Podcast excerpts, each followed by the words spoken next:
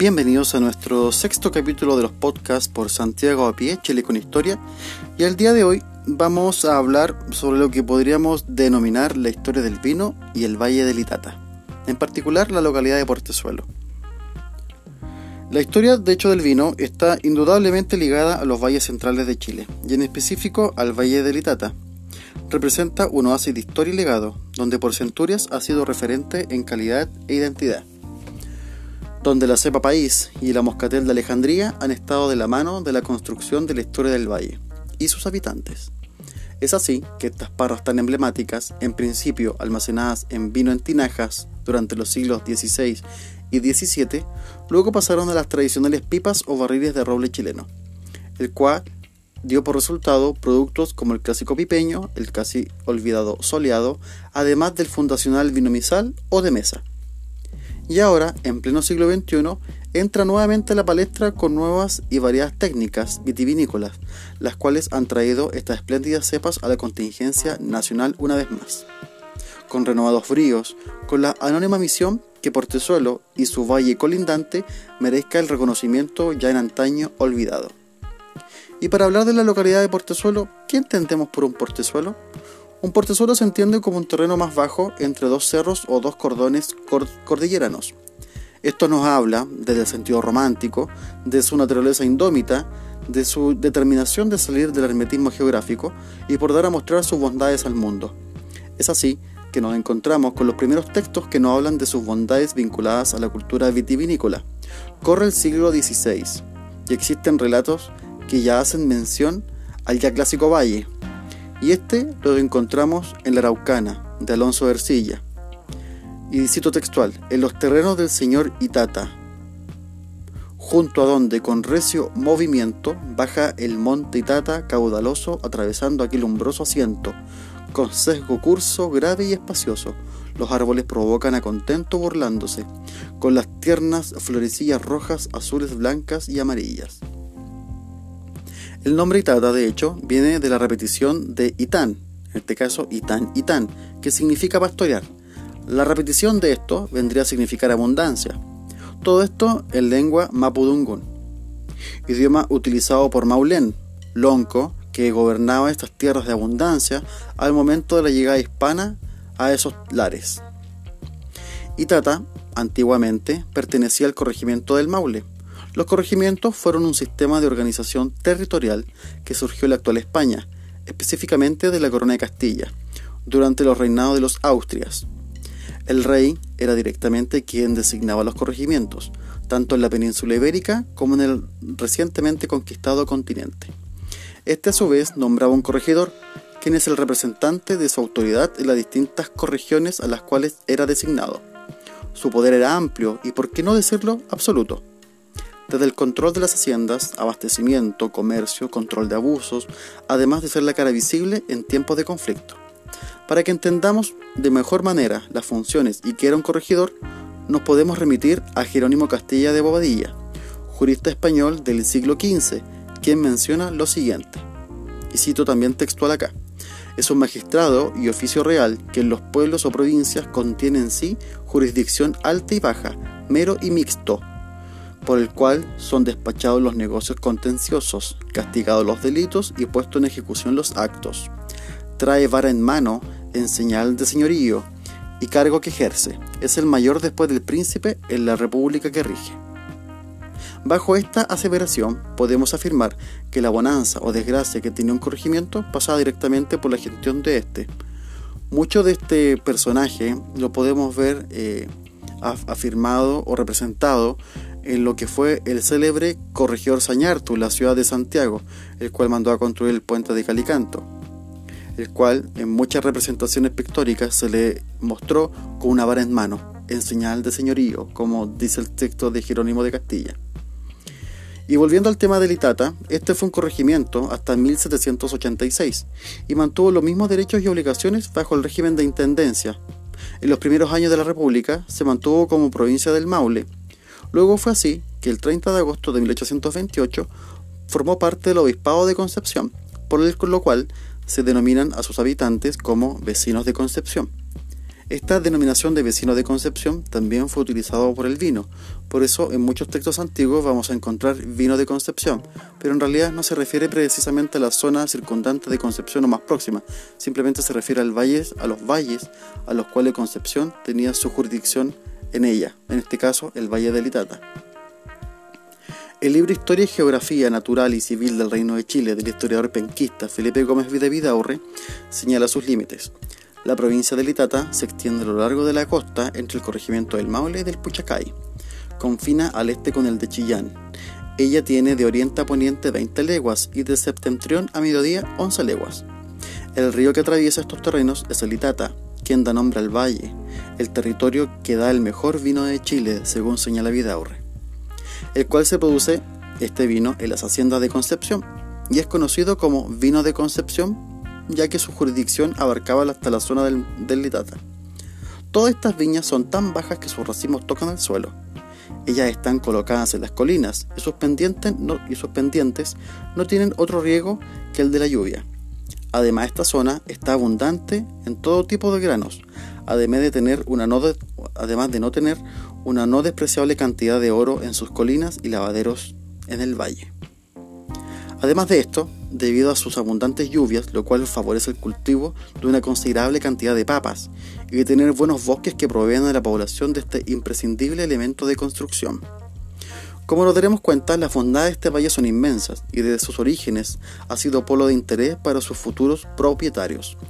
Una de las instituciones o congregaciones más relevantes en la producción vitivinícola en la historia del valle fue la Compañía de Jesús, o también conocido como jesuitas, quienes en el siglo XVII trajeron esta actividad al sector del valle, al cual nos vamos a referir en unos momentos más. Pero para hablar del vino o de nuestra vid, también tenemos que hacerlo desde nuestro origen. Y, del origen nos referimos al territorio nacional. Sería ideal hacer un pequeño recuento histórico de cómo llegó la vid a estos terrenos que hoy conocemos como Chile, tan apartados del origen de la misma parra. Para hablar del vino en Chile, nos debemos remontar al periodo de la colonia, cuando las primeras vides ingresaron al territorio nacional. Pero antes de eso, también creo sería bueno partir por la génesis de todo esto, y debemos remontarnos a las primeras cepas traídas a América. Todo esto comenzó con Hernán Cortés, quien llevó desde la actual isla de Cuba las primeras vitis vinifera a Nueva España, actualmente México. Cepa traída originalmente desde España, Hernán fue el primer impulsor de la plantación de uva en suelo americano, tanto así que decretó para cada encomendero que por cada 100 indígenas a su cargo se deberían plantar mil vides, para así aprovechar de mejor forma el terreno y la mano de obra disponible. Es así que la cepa se propagó por los valles de California, donde hoy, eh, hoy en día es una vid muy apreciada a nivel mundial y otras tantas se esparcieron por América Central sin tanto éxito. Pero hablemos de Chile y cómo y cuándo llegó la uva, esa cepa que hasta el día de hoy nos ha traído tantos réditos en distintos concursos e instancias variadas para nombrar el vino chileno como el mejor a nivel mundial según precio-calidad.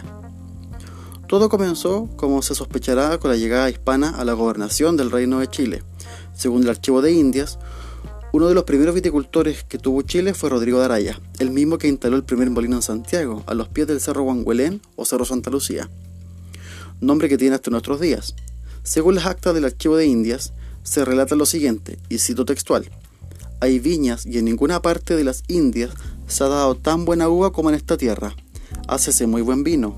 El primer hombre que lo hizo fue un vecino que se dice Rodrigo de Araya, y asimismo fue el primero que trajo el trigo a esta tierra. Aquí, como nos podremos dar cuenta, esta aseveración por parte del archivo nos da otro dato muy importante, que es la llegada del trigo a Chile. Pero no nos desviemos del tema.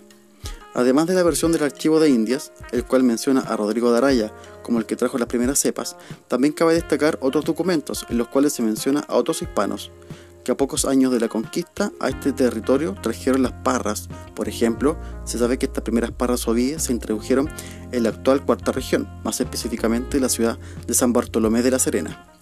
Antes del año 1547, donde existe el registro de la primera cosecha, que fue en 1551, en el valle de Elqui y Limarí cosechados estos frutos originarios de España, primeramente por Francisco de Aguirre y Pedro Cisternas. Luego del éxito de la plantación y posterior cosecha, la uva fue traída a Santiago y quien se encargó inicialmente de aquello fue Juan Jufré de Loaiza Montes, quien las plantó en su fondo, en la actual comuna de Peñalolén, donde está ubicado hoy en día parte de la viña Cauciño Macul. Considerando junto a Francisco de Aguirre los padres de la viticultura en territorio nacional. Luego de eso, se plantó en el sector de las afueras del, Santiago colonial, cercano a Plaza Italia, lo que conocemos hoy en día como Barrio Lastarria, por parte de, Bartolomé Blumenthal o Flores, que por otro lado es bisabuelo de Catalina de los Ríos Elisperger, también conocida como la Quintrala. Retomando la historia de la cepa país en Chile, nos debemos trasladar ahora, al año 1576, en el sector de Pachingo, sector perteneciente a la comuna de Ovalle terrenos que en un comienzo pertenecieron al capital Diego Sánchez Morales, el cual introdujo el ganado en el sector y trajo mano de obra indígena desde el Valle de Huasco. Luego de eso, pasó a manos de Rodrigo de Quiroga, quien cedió en merced a don Vasco Hernández Godínez, quien finalmente introdujo la vida en el sector. Todo esto cedido por parte de Quiroga en nombre de su majestad el rey Felipe II de España.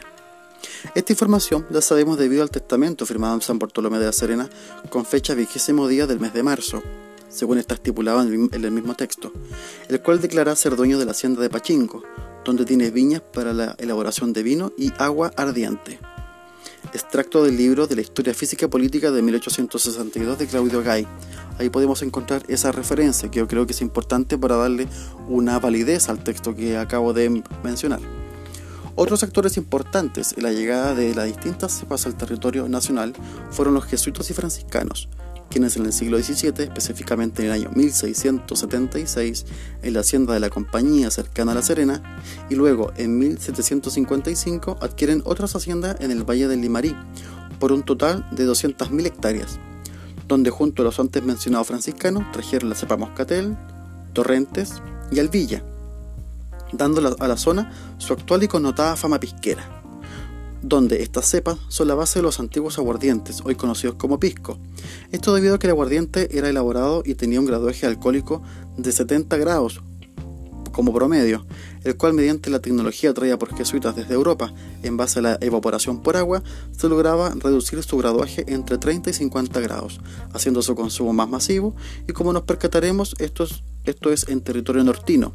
Pero, ¿qué hay de los valles centrales? ¿Qué fue lo que se hizo acá en los valles más centrales? Como nos daremos cuenta, debemos ir en búsqueda de la cepa país. Esta cepa traía Chile por los primeros hispanos en el siglo XVI. Fue la cepa por excelencia, donde su función fundamental era la de convertirse en un vino misal. De naturaleza tosca, pero a su vez leal, crece en tierra de rulo, con muy pocos cuidados. Actualmente está en la zona del Maule, la provincia y región del Ñuble hoy en día, y la región del Biobío, y en específico también en la zona de Arauco, en la misma región del Biobío. Cuando uno mira sus parras, pareciera que crecen a la mala, de hecho, a regañadientas, fruto de piel gruesa, dispuesta a aguantar el frío matutino y el sol abrasador del mediodía. Sus orígenes nos remontan a las Islas Canarias, España, de donde son originarias. El buen ojo de los primeros hispanoparlantes llegados a Chile trajo como beneficio que esta cepa aún perdurase hasta nuestros días. Como se mencionó antes, su función como vino estaba ligada a ser un vino económico y que tuviese la posibilidad de ser guardado por periodos más extensos, es decir, de una cosecha a otra, sin perder su calidad.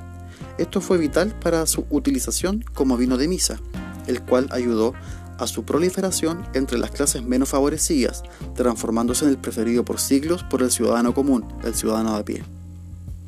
No así la clase más acomodada, que prefirió otras cepas, traídas también por jesuitas, dominicos y franciscanos, siglos después, como fueron el Cabernet, el Syrah y el Sauvignon, a quien también mencionaremos en, próximo, en un próximo capítulo.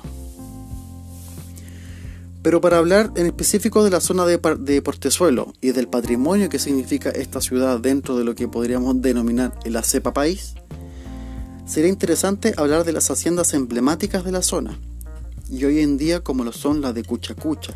Para eso nos remitiremos al historiador W. Hamich, quien en su libro de 1593 a 1955 nos hace un aporte realmente interesante. Dice, la hacienda de Cuchacucha, que en quechua significaría tatarabuelo, situado en la banda de Litata, en un inicio perteneció a Juan Ventura del Arma, o Ventura del Herme Castillo, sería la traducción más correcta hacerlo hoy en día dueño del asiento de Cuchacucha, el cual tenía tres familias de indios. A su usufructo, el capitán encomendero, destino de Concepción, legó a los jesuitas antes de 1725. Libro de los autores Zamorano y Caperán. Este libro fue publicado en 1557. Aquí tenemos la primera referencia, en la cual nos menciona la hacienda de Cuchacucha, aún vigente hoy en día y de connotada fama vinera, ¿cierto? Para luego ser adquirida por la familia Urrejola Peñalosa en 1775, luego de la expulsión de los jesuitas del continente americano. Esto solicitado por el Vaticano y por parte de la corona española. A su vez, de esta, de esta venta obligatoria o este remate de los territorios de los jesuitas, no se percataron que tenían más de 2.400 hectáreas de tierra. Algunos edificios y viñas, además de lagares, poseían y mantenían un servicio de balsa en el río Itata para transportar sus productos.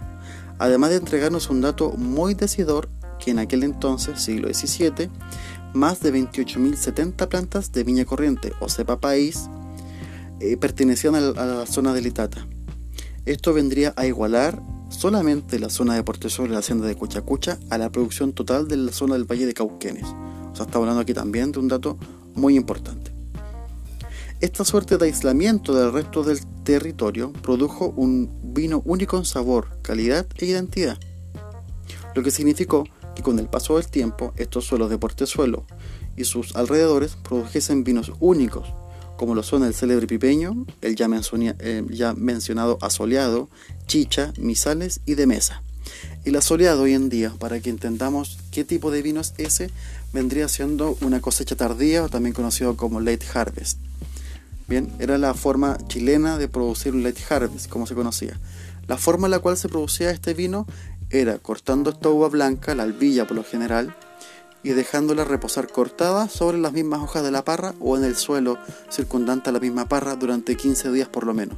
Esto achicaba la fruta, la deshidrataba, lo que provocaba un producto mucho más dulce y con mayor graduaje alcohólico, lo que le dio también su característico color que conocemos hoy en día los late harvest, que es un amarillo dorado, ¿cierto?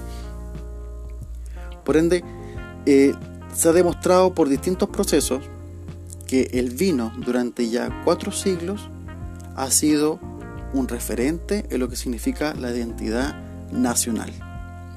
En un rincón, y para hablar un poquito más sobre la producción de vino, en un rincón de lo que significaba durante el periodo de la colonia, latina formaba con dos o cuatro o seis cuernos de toro cocidos y en las grandes haciendas una verdadera cuba construida con ladrillos de una extensión mayor o menor a la importancia de las cosechas como la operación de, descobajar la uva se ejecuta en el país, esta se hacía a pie.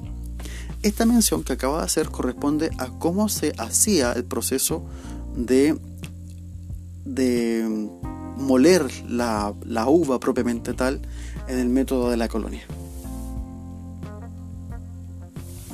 Para hablar también de Portezuelo, y creo que es importante mencionarlo, tenemos que también hablar sobre los orígenes del mismo pueblo. ¿Cierto? Eh, existe un personaje que está muy vinculado al, origen de la actual ciudad comuna de Portezuelo, el cual se llama Rodrigo Martel de Durán. La historia del actual sector de Portezuelo tiene un legado único dentro del territorio nacional, desde su antepasado prehispánico, como lo mencionamos, con el lonco Maulén en la zona de Itán Itán, hasta ser tierra de prominentes viñas y viticultores, los cuales han ensalzado la magia que esconde este territorio más allá del Maule. Antes de los indómitos terrenos que cruzan el Biobío, sus orígenes como localidad habitada por hispanoparlantes nos remontan a sus primeros dueños, los hacendados de Quiliquillay, donde el propietario fue el matrimonio compuesto por el teniente Miguel de las Cuevas y su esposa María Montesinos Navarrete y Córdoba Figueroa, que son los actuales suelos que utiliza la comuna de Portezuelo, llamada en aquel momento el Rincón de Itata. De este matrimonio nació Margarita Cuevas y Montesinos, quien contrajo nupcias con el navegante francés Rodrigo Alejandro Martel de Durán, llegado a Concepción a principios de 1700-1701, según relata Campos Harriet en su libro Velero Francesa del Mar del Sur. Eso también está disponible en la, en la web para que lo puedan buscar. Esta aseveración se otorga debido a que ese año Felipe V, llamado el Animoso, que nació en Versalles, Francia, y en otro la rey de España, Desde el 16 de noviembre de 1700 hasta su muerte en 1746, autorizó el comercio de las colonias españolas, españolas perdón, con navegantes franceses. De esos veleros tenemos registro que fueron 35 las embarcaciones que tocaron el territorio nacional entre 1701 y 1724. El primero de estos barcos, según señala Fernando Campos, fue el navío Lour Laurel, comandada por el capitán Rogadier, como el primer barco francés que atracó en Chile en 1701. Además, fue la embarcación, en la cual llegaron los primeros habitantes de habla francesa a territorio nacional autorizados por la corona. Año en concordancia con la venida de Alejandro Martel de Durán.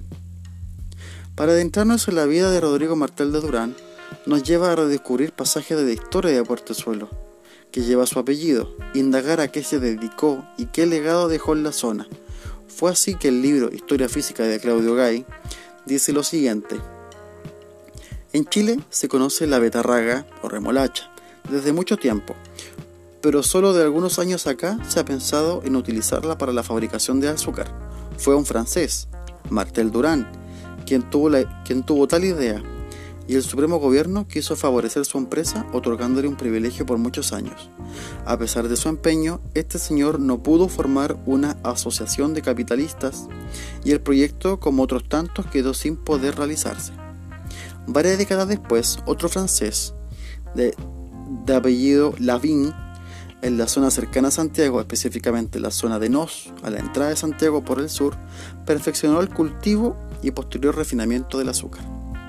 El uso de portezuelo Durán fue una denominación que se empezó a utilizar de manera común y masiva en la zona del Valle de Litata, en el primer cuarto de siglo del, del 18. Esto producto del matrimonio de Margarita Cuevas y Rodrigo Martel Durán. Su hija, Gabriela Martel de Durán y Cuevas, se casó con Valentín de Larcón y Aguilera, lo que significa que para 1730 la utilización de la palabra portezuelo ya estaba en uso en la zona de Litata. Encontramos mapas, de hecho, descriptivos de la zona de Litata de 1854, donde la denominación portezuelo Durán estaba en pleno uso. Estos registros corresponden al historiador y naturalista antes mencionado francés Claudio Gay, quien describe con asombrosa precisión todo el valle, y para, descubrir, y para describir el lugar que hoy en día ocupa la comuna homónima. Hablar de Portezuelo como comuna, encontraremos la fundación oficial del Estado chileno, que fue el 22 de diciembre de 1891, por parte del dictamen entregado por Jorge Montt pero estamos comprendiendo que la historia nos remonta a principios del siglo XVIII, donde este portezuelo unía la capital del Reino de Chile con las zonas más australes de ese entonces ocupadas por las milicias hispanas, pertenecientes al antiguo Camino de la Frontera o Camino Real. Zonas de grandes haciendas, lugar obligado de parada para continuar por Ningüe y Quirihue para tomar rumbo definitivo hacia Tomé y Concepción. Hoy día, un oasis vitivinícola, hoy conocida como Cepa País, esta cepa, además de la moscatel de Alejandría, se nos muestra como a portezuelo, como una ventana hacia el pasado, donde loncos, encomenderos y capitanes, comerciantes, dieron identidad a esta zona del valle, el Valle de la Abundancia. Hoy en día es un referente país en la producción vitivinícola del antiquísimo país, resguardando entre sus cerros una historia de más de 400 años de historia ligada a la producción de una cepa prácticamente inexistente en el mundo y que hoy por Tesoro y Sovalle es un verdadero oasis de historia y legado. Este relato correspondió a un trabajo que se hizo durante estos últimos meses precisamente para la localidad de Portezuelo, en el cual, como Santiago Pie, Chile con Historia, participamos en esa memoria. Y yo creo que es importante el tener la capacidad de otorgarle la importancia que corresponde a esta zona. No hasta hace muchas semanas atrás se han descubierto un número importante, tengo entendido que 24 especies nuevas o cepas nuevas que son variantes de la país y que son endémicas de acá. Los suelos de Portezuelo, los suelos del Valle de Litata, ya fueron capaces de crear una cepa única y repetirla en el mundo. Y ese es el valor que nosotros le tenemos que otorgar a esta zona. Un vino que partió siendo un vino evangelizador, porque el vino fue parte de la conquista española también. Sin vino no hay misa, y sin misa no hay conversión. Por ende, uno entenderá que estemos o no a favor de lo que significó el proceso de colonización en Chile por parte de los españoles, el vino como tal sí es parte de nuestra historia hoy en día. Bueno, espero que le haya gustado el capítulo del día de hoy. Mi nombre es Josué Polanco y esto es Santiago a pie, Chile con historia. Que tengan todos un muy buen día.